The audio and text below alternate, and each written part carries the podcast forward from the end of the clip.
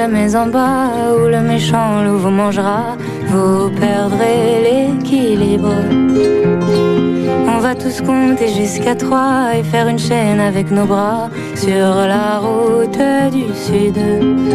Retrouver le soleil qui nous manque, qui va brûler toutes nos peines. Le soleil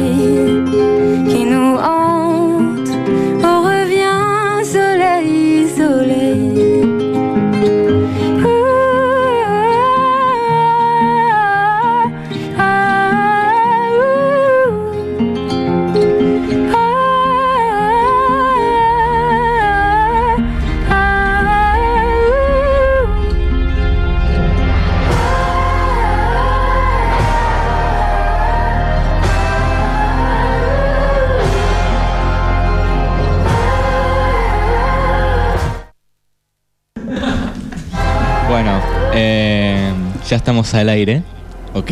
Cálmense. Bueno, tenemos un montón de temas para, para hablar hoy en día. Em, tenemos, eh, primero que todo, eh, Delfina, habla vos. Sí, ah, esta semana murieron dos personas bastante conocidas en el ámbito de famosos. Uno es Billy Cafaro, que fue uno de los primeros, un pionero en el rock nacional, y también murió Jean Paul, que es un actor también de Francia, que mucha gente lo, conoce. Yo te quería preguntar a vos, eh, Franco, esta noticia, esta, esta semana vi una noticia de gorilas, pero creo que vos la sabés mejor. Eh, sí, el bajista de Gorilas pidió poner a Soda Stereo, eh, bueno, todos conocerán Soda Stereo, en el Salón de la Fama de la Música. Y bueno, eso es la noticia. ¿Ustedes creen que Soda Stereo, Santi y Ernesto, ¿ustedes creen que Soda Stereo debería estar en el Salón de la Fama? Yo creo que sí. Re. Obvio. Vieron que el Salón de la Fama casi siempre hay puros estadounidenses Sí. o ingleses, música en ¿Hay inglés. argentinos en el Salón de la Fama? Puede ser que haya. Ahora ya me fijo, pero ¿ustedes qué opinan de que haya casi siempre actores ingleses o famosos ingleses? A mí me, me sorprende que justamente el bajista de Gorilas haya recomendado Soda Stereo. ¿Por, ¿Por qué? ¿Por qué fue? Porque es muy buena. Y sí. Yo también porque creo que fue un impacto, ¿no? Fue un gran impacto. Soda Stereo fue conocida por toda Latinoamérica y A nivel. En Europa, en Europa también sonó, en España sobre todo. Llegó. Y eh, actualmente Soda, eh, en YouTube, si se fijan, hay muchos estadounidenses que conocen Soda Stereo y no, no son. eh,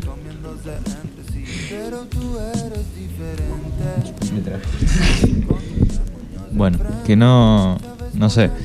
Pero bueno, a ver, en mi opinión, poner a Soda Stereo en el salón de la. de la, de la fama. Eh, para mí, ¿Estás bien? obvio. O sea, es lo mejor que puede pasar. Soda Stereo es como que. eh, ¿Cómo decirlo? Es lo que. Una de las bandas que representa el rock nacional. Acá en Argentina, obviamente. Y es una banda que. O sea. No solo eso, sino que Soda Stereo tiene un nivel. Tiene un nivel como banda increíble. Claro. La química que tienen en- eh, con los fans en los conciertos, no sé si ustedes vieron. No, es- yo si hubiese estado en uno de los conciertos, es como estar en- escuchando a Queen. No sé, así me Claro. sentiría yo. Yo eh, no tengo cero cultura musical acá, así que me, me siento muy excluido. No, igual yo no es que escucho mucho Soda Stereo, pero he visto videos de Soda Stereo dando un concierto y la verdad que. ¿Cómo me hubiese gustado vivir en esos tiempos? Sacar una entrada e ir. No, no, no. También Muy bueno. los argentinos tenemos esto de que alentamos cualquier cosa. Somos los mejores alentadores de todo, del mundo. Porque viene la banda de Estados Unidos, hiper famosa, y dicen que acá fue el mejor lugar donde el público lo- los alentó, ¿no? Dicen que fuimos los que más poco, como se dice, hicimos. Ojo, porque fuimos el peor y el mejor público. Eh, no sé si conocen, pero Nirvana hizo un tour, no me acuerdo en qué año, esto que van a tocar a varios países y demás. Y cuando llegaron acá a Argentina, eh, los argentinos lo trataron muy, pero muy mal. al punto de que ya eh, Kurko los trataba, los boludeaba, básicamente. Como no voy a tocar para ustedes porque son incivilizados, porque lo que estaban haciendo no, no, no tenía gollete. Eh, y nada, los boludeos. Y bien, bien, bien hecho, bien hecho.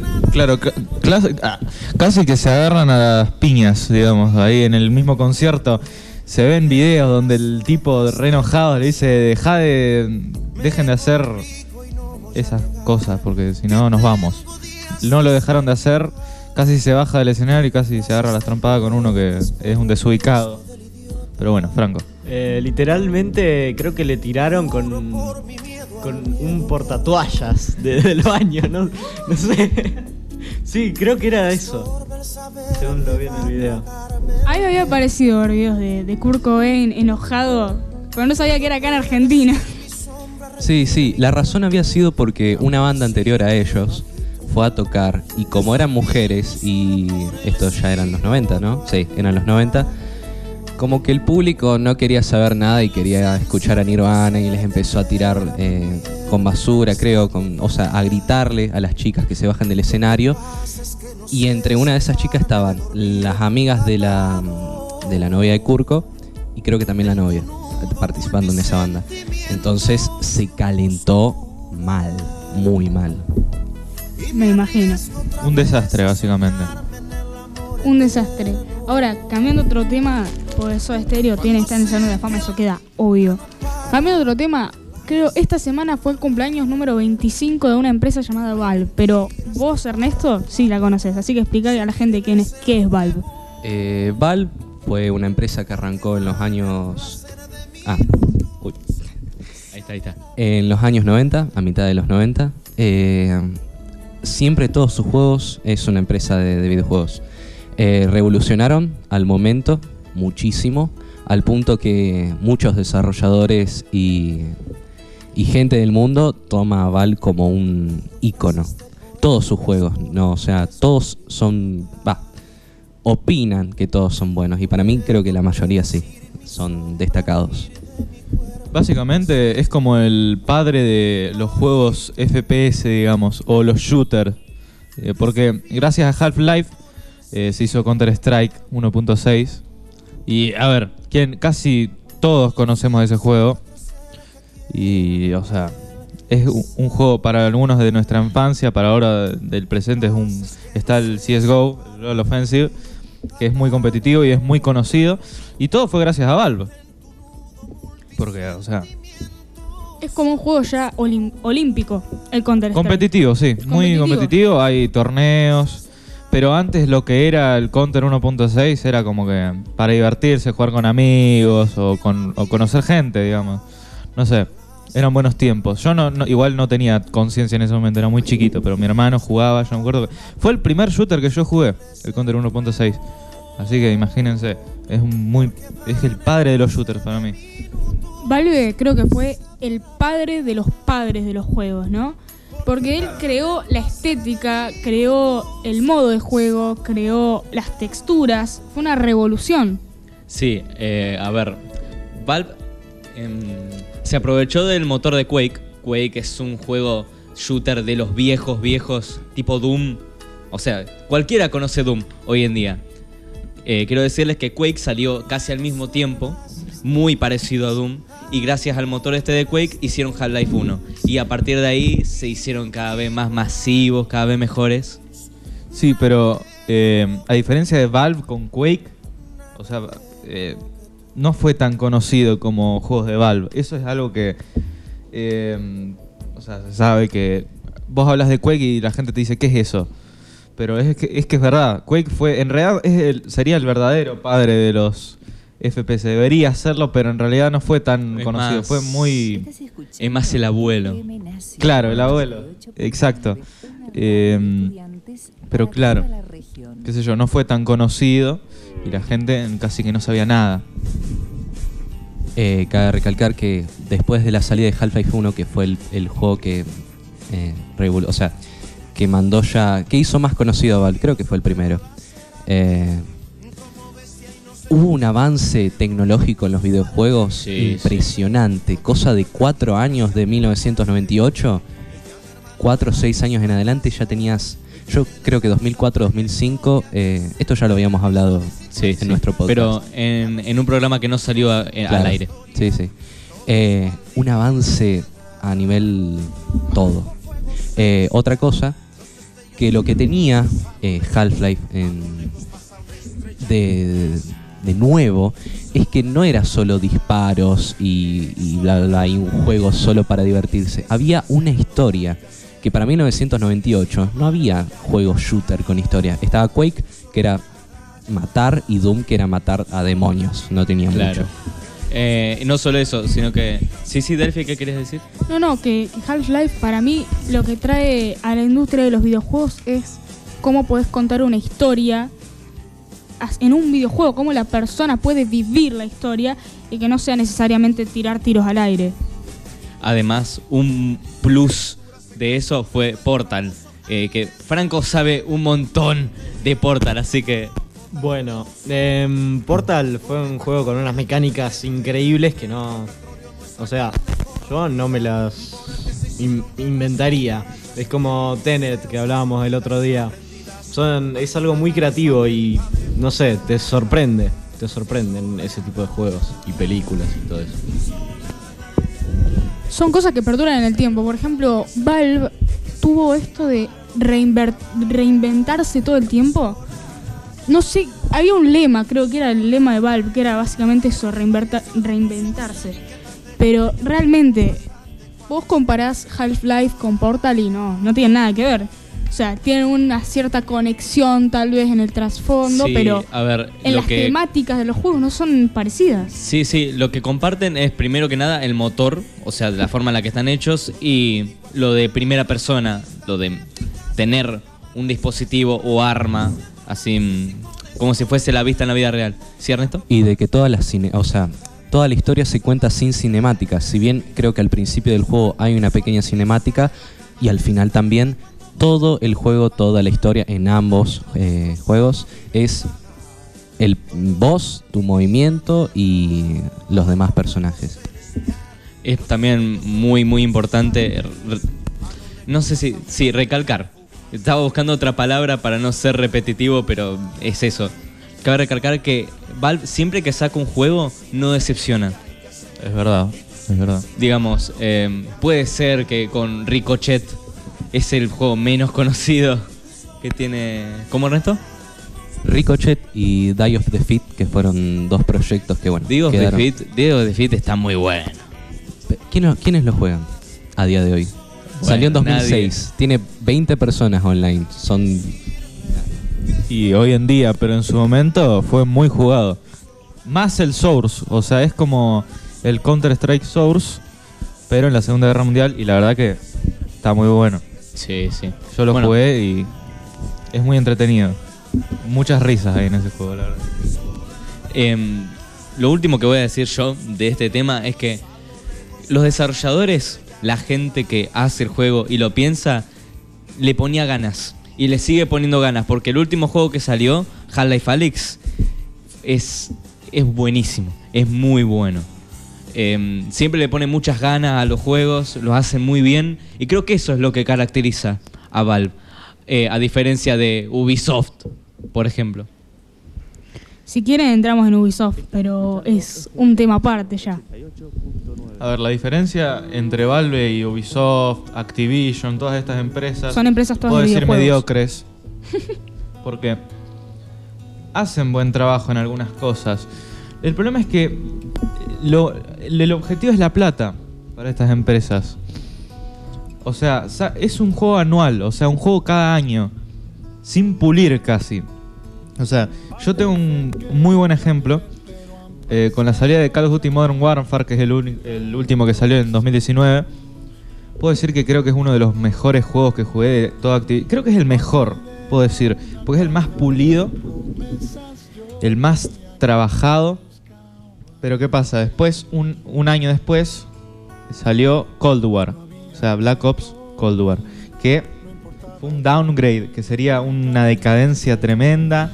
las animaciones, los modelos, las armas.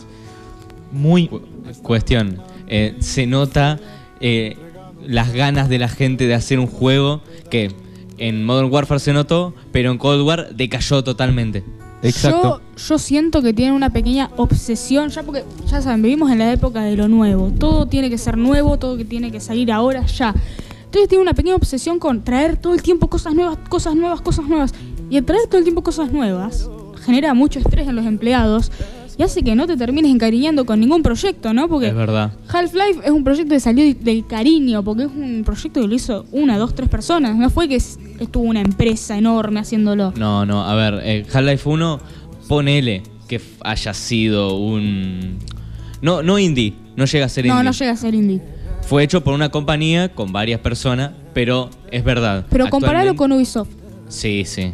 Millones de empleados trabajando todos los días en crear juegos nuevos en vez de encargarse todos de tener un equipo que piense juegos, pero que estén bien pensados, que tengan ideas originales. Es difícil, pero es lo que más pega ¿no? en el tiempo, porque Valve tiene juego, pocos juegos. Vos comparás la cantidad de juegos que tiene Valve con los que tiene eh, Ubisoft y decís, ¿qué pasó acá? Eh, no, quería decir que el primer juego Half-Life fue hecho, si bien por un grupo pequeño de desarrolladores, hubo toda una parte detrás en tema de, de ambientación, música, eh, todo lo que, que se necesita para crear un juego. eh, ¿Cómo sería? Arte. No me sale ahora. Dirección de arte, supongo. Sí. Eh, pero tenían el dinero. O sea, no, no, no, no era gente con nada, pocos recursos. Sí, Estamos sí. hablando de Gabe Newell, que era el. que, bueno, que es el creador actualmente, y el, el director de Valve, que trabajó en, en Microsoft. Fue el creador de los primeros tres Windows, o sea que tenían eh, dinero para crearlo. Tenían dinero y recursos, además. Yo tengo un pensamiento que probablemente la mayoría de personas tengan, o eso espero, que para mí eh, la prioridad en hacer un juego es que salga bien pulido. O sea que mm, yo tengo un ejemplo que siempre lo digo, pero Red Dead Redemption 2, ustedes lo conocen me imagino, es un eh, juego de Rockstar. iba, a tocar, iba a tocar ese tema yo. Por eso, es un juego que está, pero como yo digo, muy pulido. Y, la, ge- y a la gente le encantó.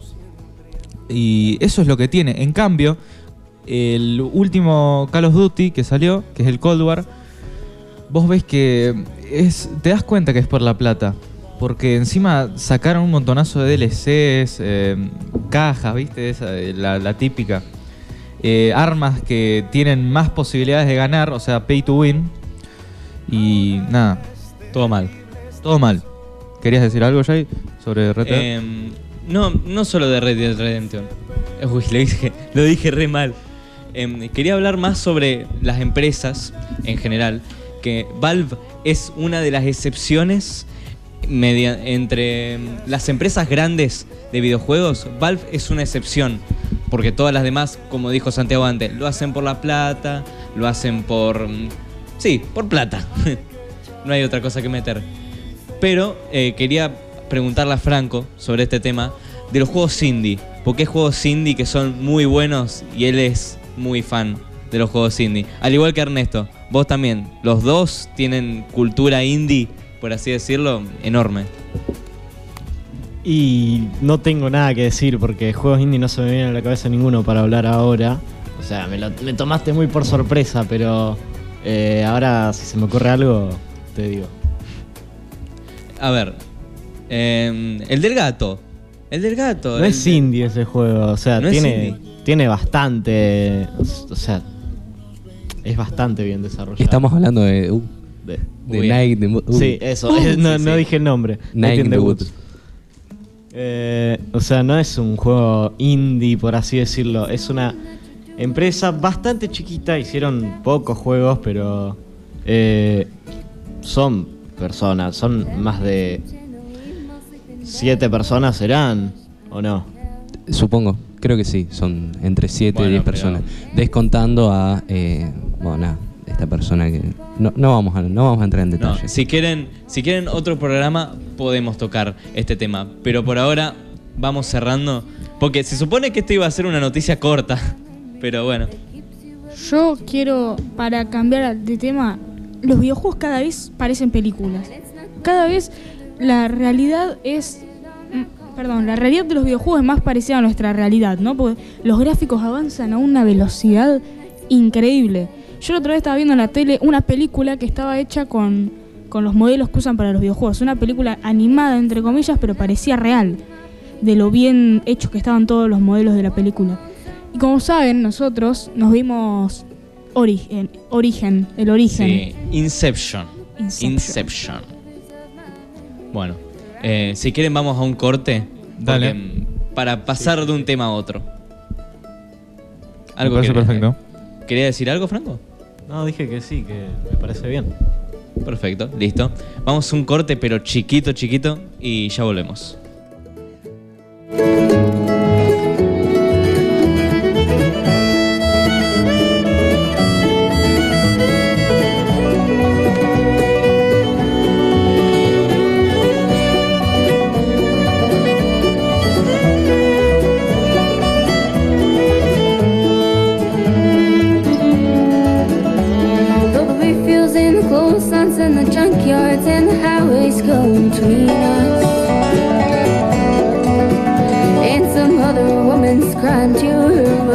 Cause she turned and you were gone. I still might run in silence, tears of joy might stain my face. And the summer sun might burn me till I'm blind but not to where I cannot see you walking on the back roads while the river's flowing gentle on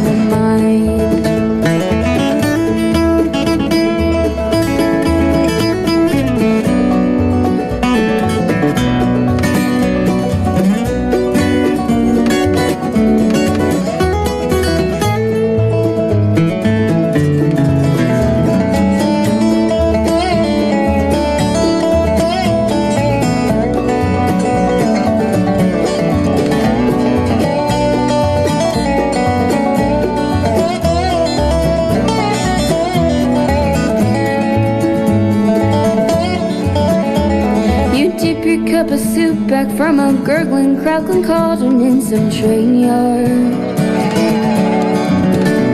Your beard a rustling, cold pile and a dirty hat below across your face. Through cup jumps round a tin can, I pretend hold you to myself and fight that you're waiting from the back roads by the rivers of my memory, ever smiling, ever gentle on the mind.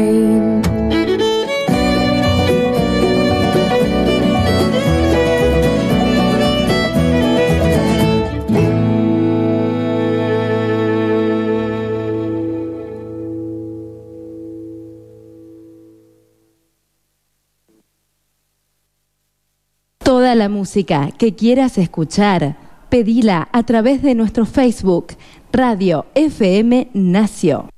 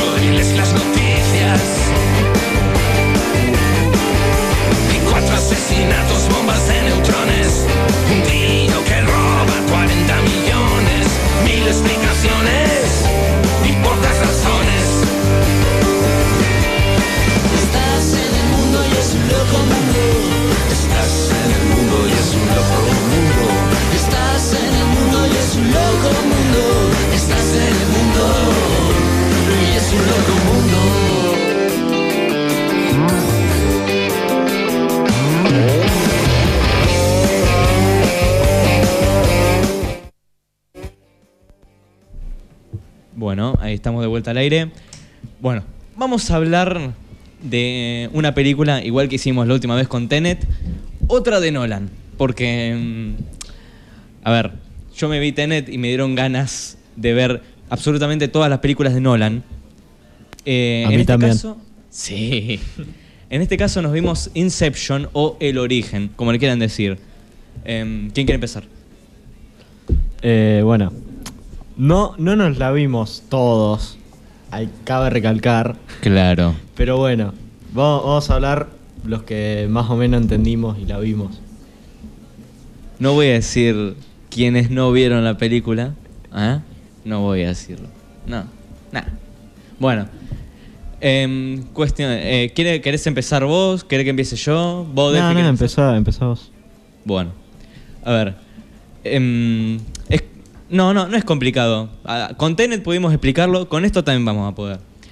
Es una película que se trata mucho el. Bueno, el tema principal son los sueños. Lo que pasa en esta película es que en el mundo en el que se desarrolla eh, está muy eh, normalizado o es totalmente común em, el uso de un gas o un líquido o una máquina, como, le- como a usted le parezca, que eh, duerme a una persona. Y a esa persona que está dormida tiene un sueño lúcido, por así decirlo. Y al mismo tiempo, en ese sueño lúcido puede tener otro sueño, un sueño dentro de otro sueño. Eh, esto se usa sobre todo ya sea como recreación, digamos, para divertirte o para hacer cosas en tus sueños, o también se usa con fines tácticos o de, inteligencia. Em, ¿Franco?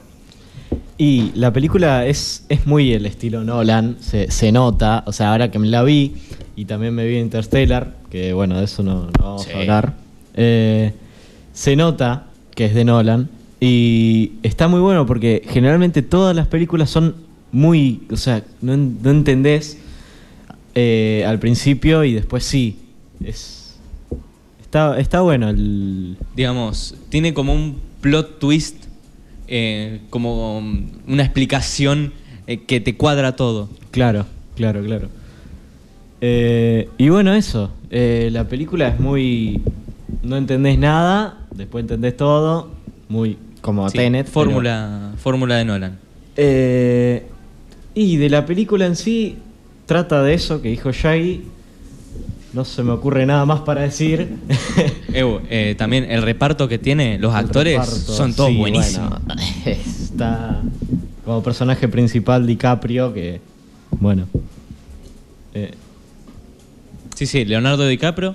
Eh, también está otro actor. No tengo internet en la compu de la radio.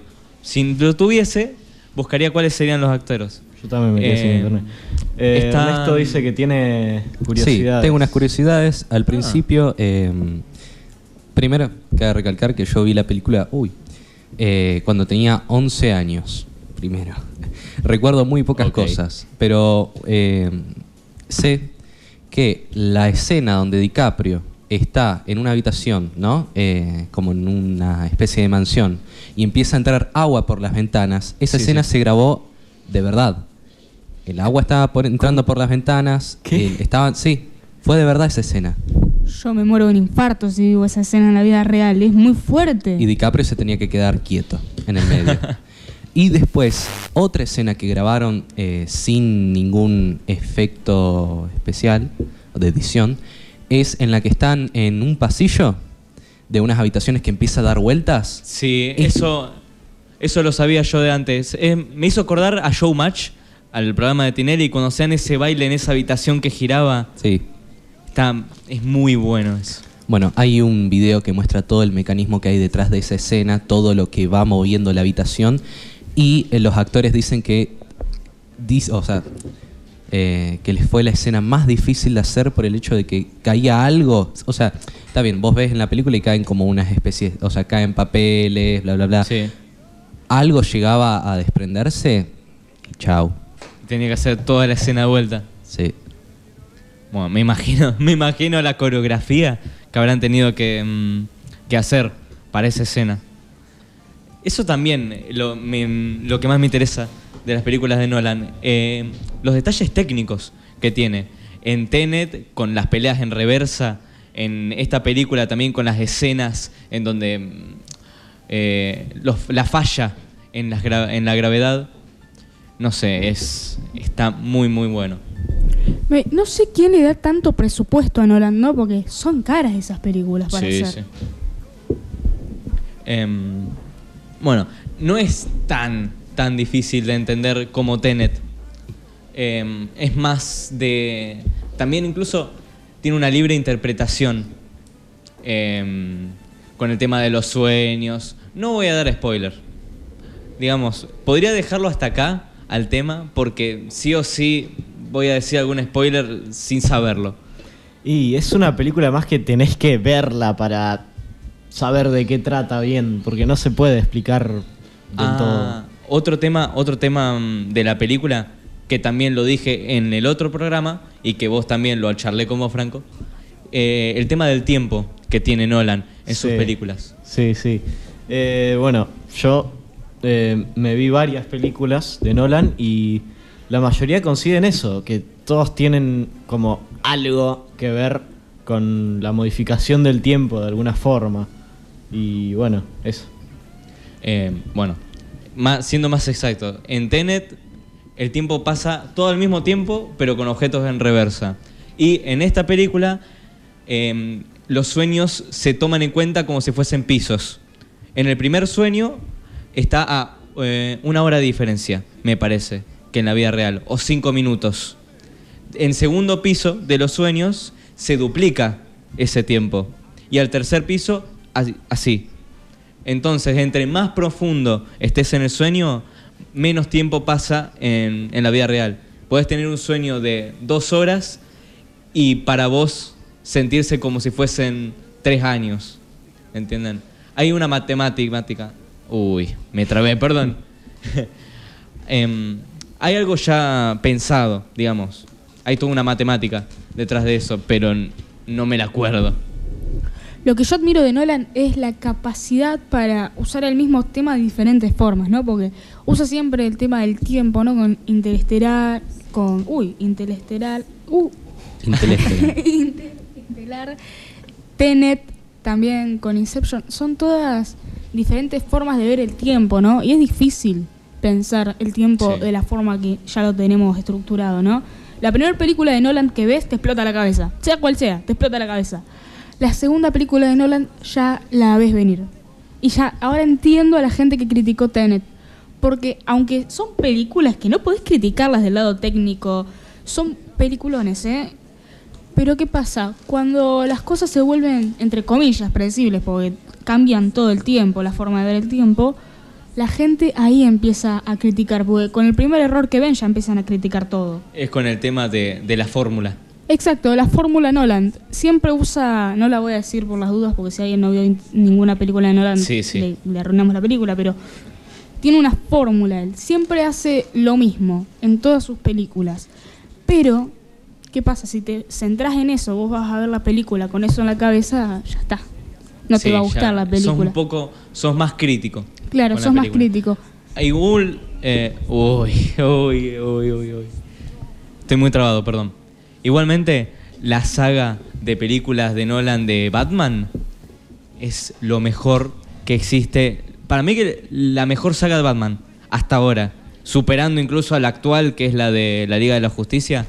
Franco, ¿qué querés Eh, no, que yo no la vi, así que no, no puedo comentar nada. Tenés que tienen que vérsela todos a la saga entera de, de Batman de Nolan. Para mí tiene el mejor Joker. Eso es verdad, eso es verdad también. Pero es que toca, toca tantos temas morales, políticos, em, todo eso. Incluso las escenas de acción o de, de planes así tácticos, creo que eso, eso es algo de, de la fórmula Nolan que tanto me encanta a mí. Y se nota muchísimo en Batman. En todas las películas tiene escenas así, aunque las escenas de pelea no sean tan, tan guau. Igualmente destaca un montón. Lo que me gusta de Nolan es que es, como decís, muy técnico y muy quisquilloso para todo. Vos ves una escena de cualquiera de sus películas y está pensada milimétricamente esa escena. Porque le presta mucha atención al audiovisual. Es, es increíble. Y a la Sí, música sí. también. Y elige unos temas de fondo buenísimos. Bueno, eh, escuchen el soundtrack de, Tone- de Tenet. Uy, estoy retrasado. de Tenet. Escuchen el soundtrack de Tenet. Y nada, ¿quieren ir a un corte? ¿Quieren pasar a, a otro? Sí, sí, me parece. Bueno, vamos idea. a un corte. Ya volvemos, gente, con nuevos temas. Igual estamos a punto de terminar, así que vamos a un corte. La 88.9 FM Nacio.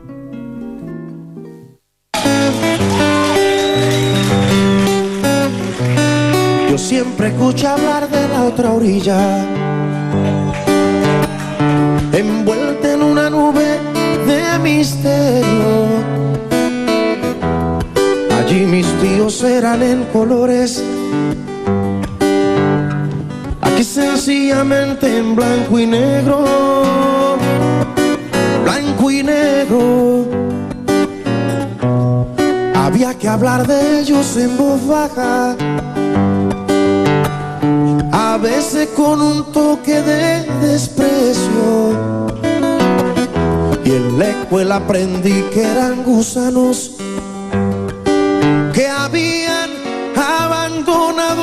su pueblo, a su pueblo, y lo digo yo, bailando con Celia Cruz, oyendo a Willy Chirino, venerando al mismo santo y con el mismo padrino. Allá por la sabuesera, calle 8, Jayalía, anda la media familia que vive allá en la otra orilla.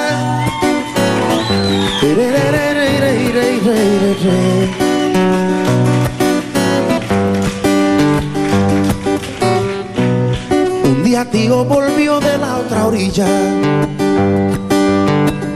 cargando con su espíritu gregario.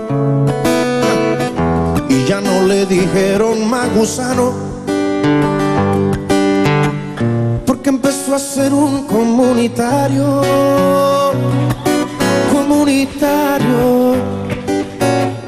Y al fin llegó el fatídico año 80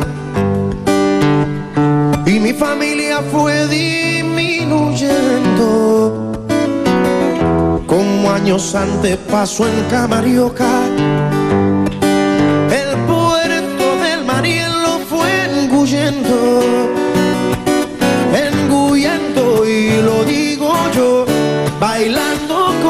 Celia Cruz, oyendo a Willy Chirino, venerando al mismo santo y con el mismo padrino.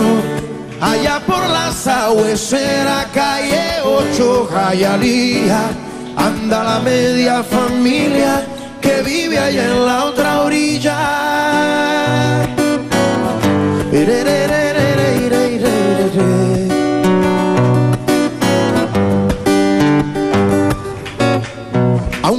Aún continúa el flujo a la otra orilla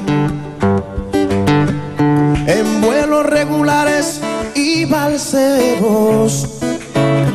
Y sé que volverán sin amnistía,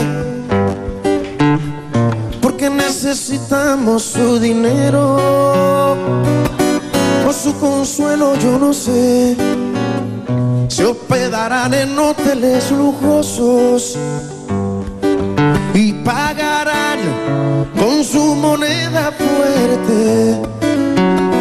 Y aquello que le gritamos escoria como Fran y como yo, tendremos que tragarnos el nombrete, el nombrete y lo digo yo, bailando con los bambán, oyendo a Silvio y Pablito, haciendo cola pa'l pan o compartiendo traguitos.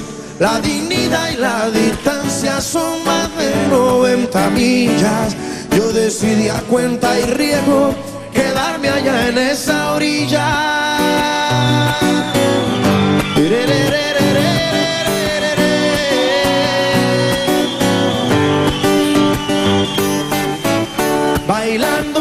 Celia Cruz, oyendo a Silvio y Pablito.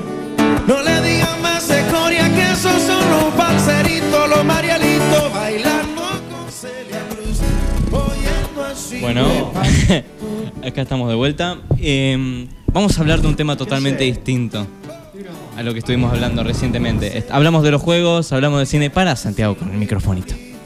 Bueno. Bueno, vamos a hablar en este caso de un nuevo reactor nuclear. ¿No? Yo vi esto y tuve ganas de hablarlo acá porque es, es increíble. Y más vale. El nuevo reactor se llama Weldenstein 7X. Un nombre fachero, fachero. Bueno, eh, en este caso estamos hablando de un reactor de fusión que, para los que no lo sepan, me estudié lo que pude sobre reactores nucleares para hablar acá.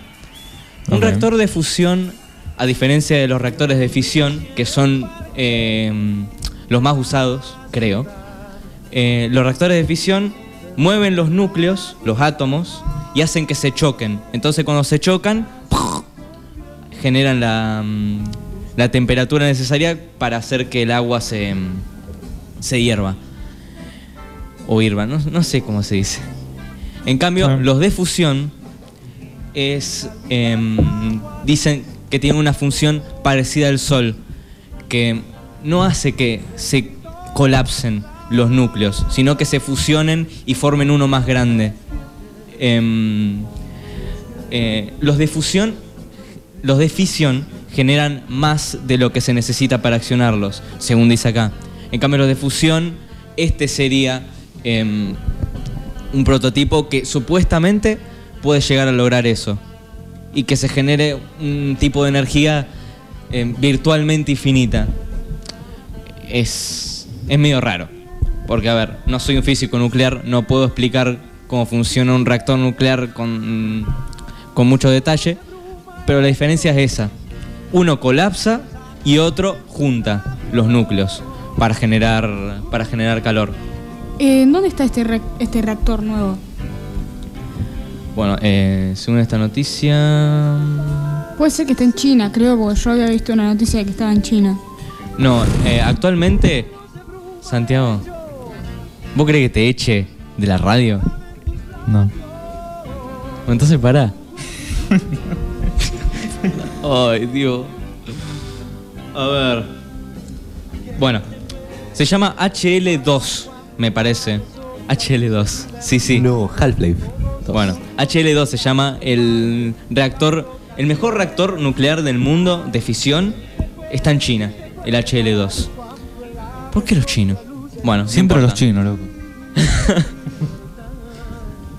Eh, Espero que lo usen reactor, El Wellstein 7 eh, me parece una locura total porque estuve viendo y los nuevos diseños de los reactores de fisión son curvos. Eh, curvos como si fuese un fideo, así todo retorcido. Supuestamente para que cuando se calienten los, la- el plasma, que las bolas de plasma recorran todo el reactor. Es toda una ciencia que yo no me puedo imaginar al tipo pensando en todo esto y haciendo los cálculos. Muchos años de estudio. Necesitan. Exacto. Esto debe ser una evolución del lado nuclear increíble, porque siempre estuvo esta pelea, entre comillas, de si usar la energía nuclear, si es buena, si genera muchos residuos, si es mejor la energía nuclear que las energías que usamos, porque vieron que tipo, residuos nucleares no creo, muy natural Sí. no son, pero genera muchos residuos, se pueden guardar. Vos, Luciano, ¿sabes algo? sobre la... mm, Bueno, sí, hay mucha gente que, como los Simpson, que trataban a, la- a las plantas de energía atómica de una forma muy, muy despectiva. Porque te mostraban el humo saliendo de las chimeneas que en realidad no es humo, es vapor de agua. No es algo tóxico. Después sí, están los residuos eh, nucleares, los residuos radioactivos, que esos, si se tratan como se debe, se, se pueden manejar normalmente. Em, pasa que todo lo que pasó en Chernobyl, lo que pasó con, en Japón, hubo un tsunami que creo que hizo, eh, hizo explotar un reactor e hizo que se derrite otro. En, sí, sí, fue un desastre total. Tenían todas las medidas de seguridad posibles, pero justamente les tocó uno de los mayores tsunamis que hubo. Claro. Fue mala suerte. Y en Chernobyl, bueno, por el gobierno ruso que no, no servía para hacer ese tipo de cosas. Los reactores no tienen mucha fama buena en el mundo por esto, que generan catástrofes increíbles porque e- es energía nuclear.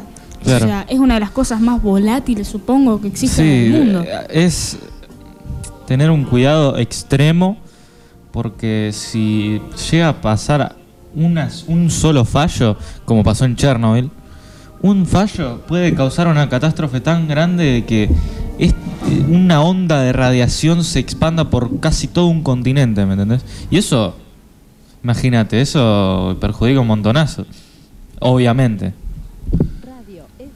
Bueno, eh, no hay mucho que decir de este tema, por lo menos yo no tengo mucho que decir porque es, es muy técnico, es muy Claro. científico. Y si no me pongo a estudiar detalladamente cómo funciona un reactor nuclear, no puedo, Sí. no puedo hablar de eso en la radio sin decir alguna pavada. Así que, Claro, si son quieren- cosas que no, no están a nuestro alcance de conocimiento, digamos. Sí, a ver, están a nuestro alcance, pero, no total. Lleva tiempo. Yo, Claro. yo tengo, yo creo que el tema de reactores nucleares no, no se usa tanto. No, no están las noticias todo el tiempo hablando de reactores nucleares, porque como estamos diciendo, es un tema muy complicado. Porque años de investigación llevan muchas cosas que vos tenés que explicar, ¿no? Por ejemplo, si vamos a hablar de, no sé, de una película, es más sencillo, una película. Que me podemos hablar de un reactor nuclear, opinar cualquier cosa puede estar mal.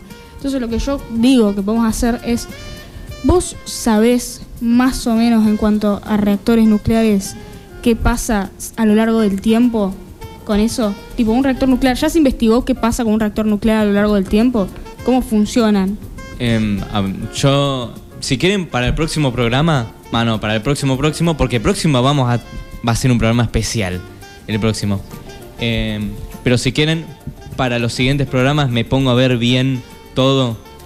Según dicen, a ver, los reactores nucleares, si siguen avanzando con la velocidad que lo están haciendo ahora, va a llegar un punto donde van a ser clave para, para la humanidad, los reactores nucleares. ¿En qué sentido? En el sentido que van a reemplazar totalmente a la, la forma de generar energía actuales, como por ejemplo la quema de carbón o el combustible fósil, que eso es lo que se busca, es lo que se busca con el, con el reactor nuclear este que dije antes, el Westing 7. Eso se busca, lograr generar una energía suficiente como para dejar de usar carbón y dejar de usar petróleo usar solamente Claro. lo nuclear y como una alternativa eh, la energía eólica, la energía solar, la energía... mm, ¿Sí? ¿Estamos hablando de energía infinita Mm, o no? ¿Esta Puede- energía se gasta? Sí, sí. A ver, hace faltan materiales para iniciar esta energía. Y pero es menos contaminante. Sí, sí. Por eso, a ver, todo contamina. Todo contamina. Porque incluso para hacer los paneles solares, para hacer los molinos eólicos, hace falta material. Hace falta invertir plata en eso. Todo contamina. Pero todo contamina menos que el carbón o el petróleo. Pero, pero sabemos que en algún momento de nuestra historia el carbón y el petróleo va a escasear. Sea, va a haber un momento en que no sí. encontramos más y alguna forma de fuente de energía necesitamos, ¿no? Estoy, yo estoy segurísimo de que antes que se termine el petróleo o el carbón, ya vamos a estar usando todos reactores nucleares o energía eólica o lo que se inventa en el futuro. No sé. Esperemos que sea así. Sí, sí. Bueno, eh, vamos con otro tema. Es muy interesante esto. Lo quiero volver a hablar. Eh, pero bueno. ¿Quieren hacer un corte? Vamos a otro tema ya, así no perdemos tiempo. como Hacemos un quieran. pequeño corte, así nos organizamos un poquito. Dale, listo, listo. Ya volvemos, gente. Esto, esto es muy interesante.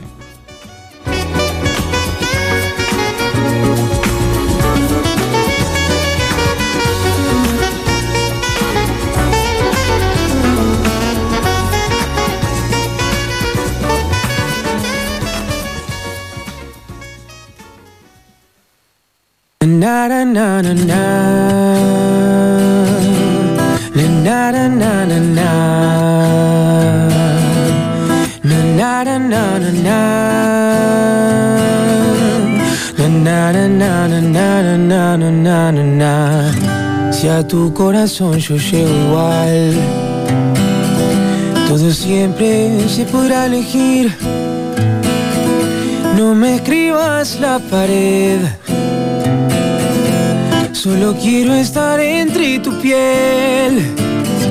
Y si acaso no brillara el sol y quedara yo atrapado aquí, no vería la razón de seguir viviendo sin tu amor.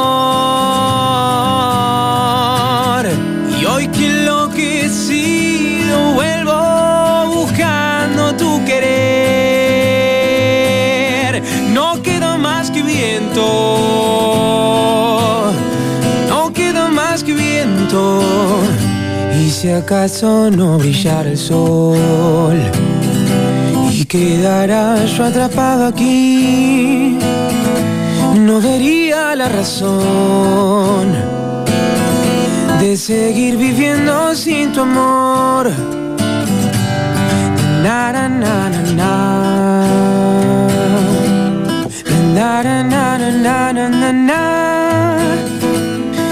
Na, na, na, na, na, na, na, na.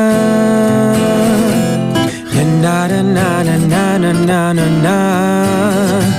Oh, y hoy que enloquecido vuelvo buscando tu querer.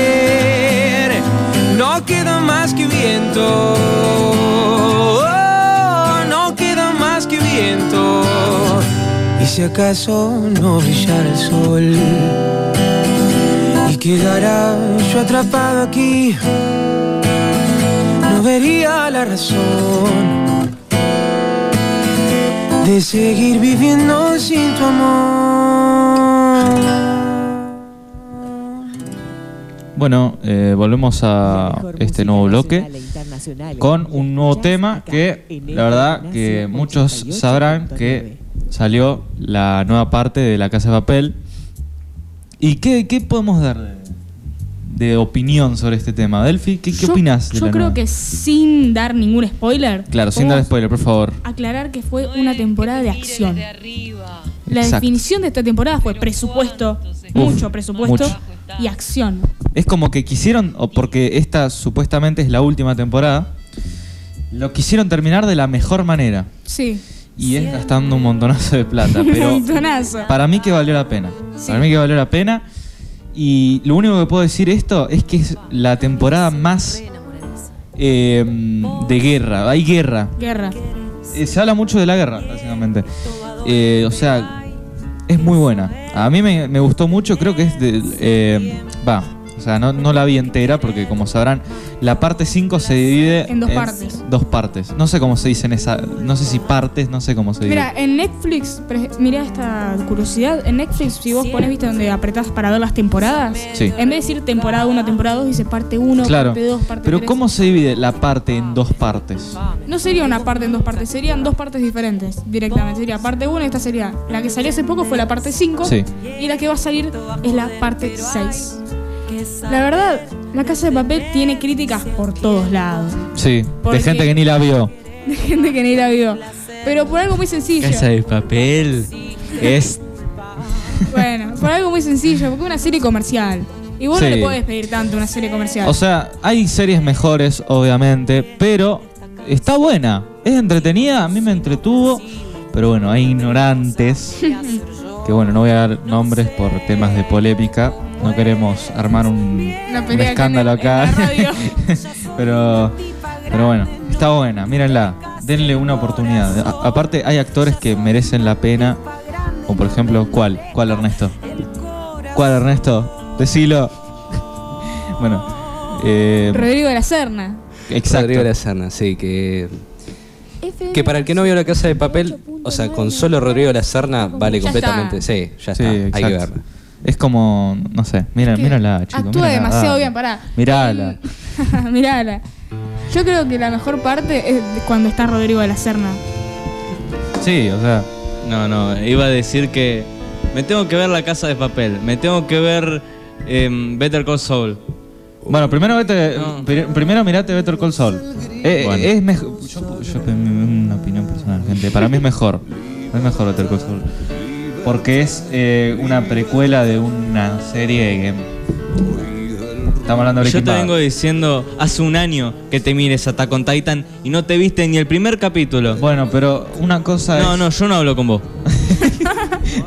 A ver, estamos hablando de una serie y después un anime.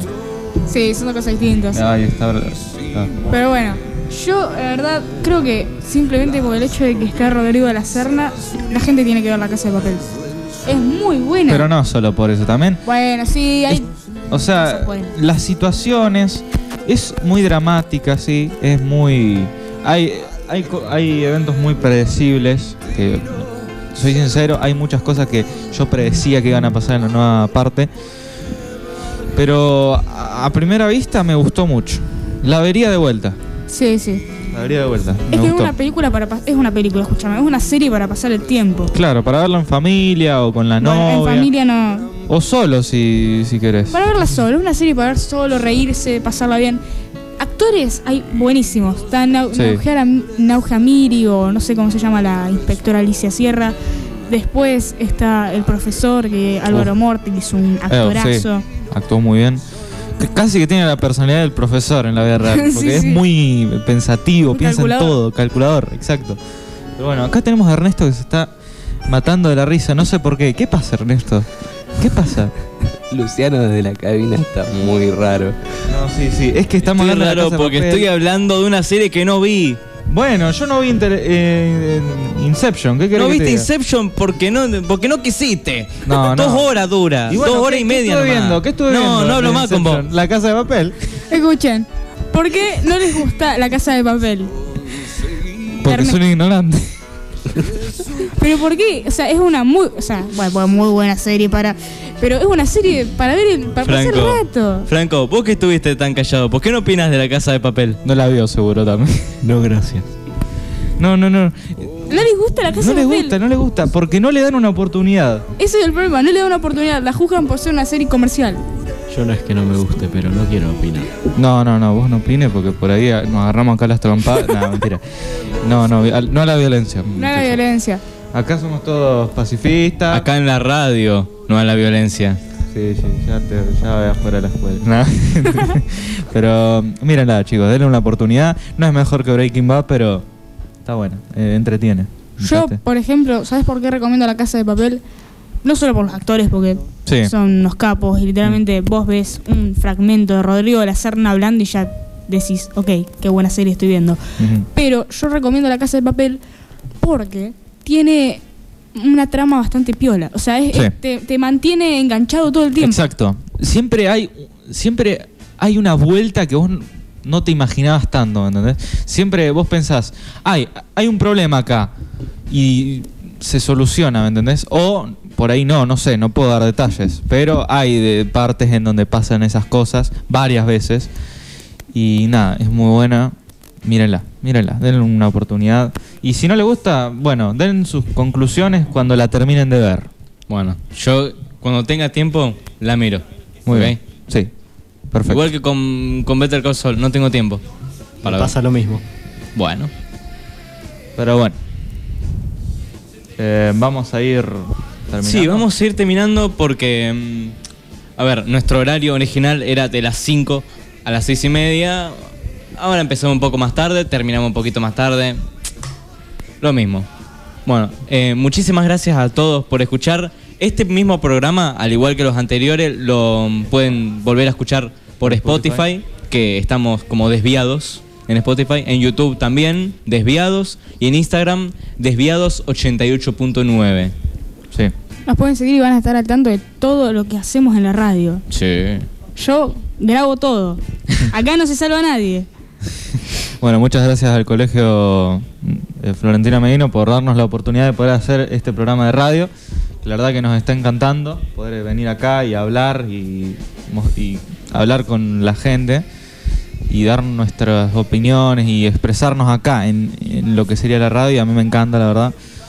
Y nada, muchas gracias a todos los oyentes también. Eh, yo le mando un saludo a mi mamá, a mi novia que está ahí atrás, que seguro nos está escuchando. eh, a Octavio Vadillo, que está ahí en la cabina, ahí re tranqui. ¿Querés Sí, está, está aprendiendo cómo manejar la consola. Ah, sí, porque Muy va- buen alumno. él quiere participar, eh, así que ¿quién, quién dice que, ¿Querés, querés saludar? que ¿Querés saludar? aparece? Hola, buenas tardes. Ahí saludó.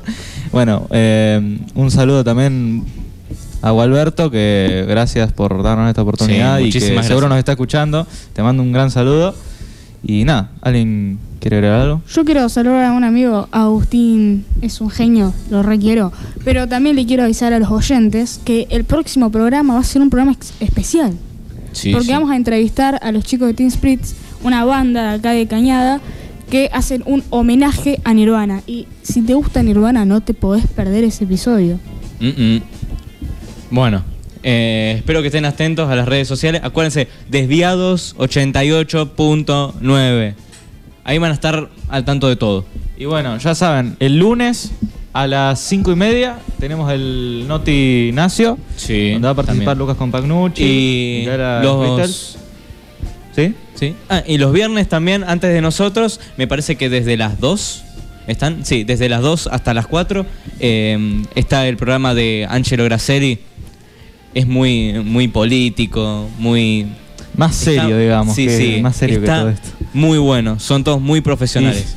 Y me imagino. Ahora en época de elecciones, ese programa va a estar buenísimo. Sí, escúchenlo, escúchenlo que está muy bueno. Así Bueno, que nada. nos despedimos acá. Muchísimas gracias por escucharnos, en serio. Y nada, nos vemos. Chau. Hasta luego. Adiós. Adiós. Mas en la oscura multitud desprevenido, tiranizando a quienes te han querido.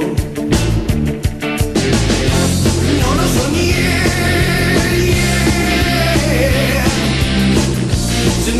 Soy brindo a tu suerte.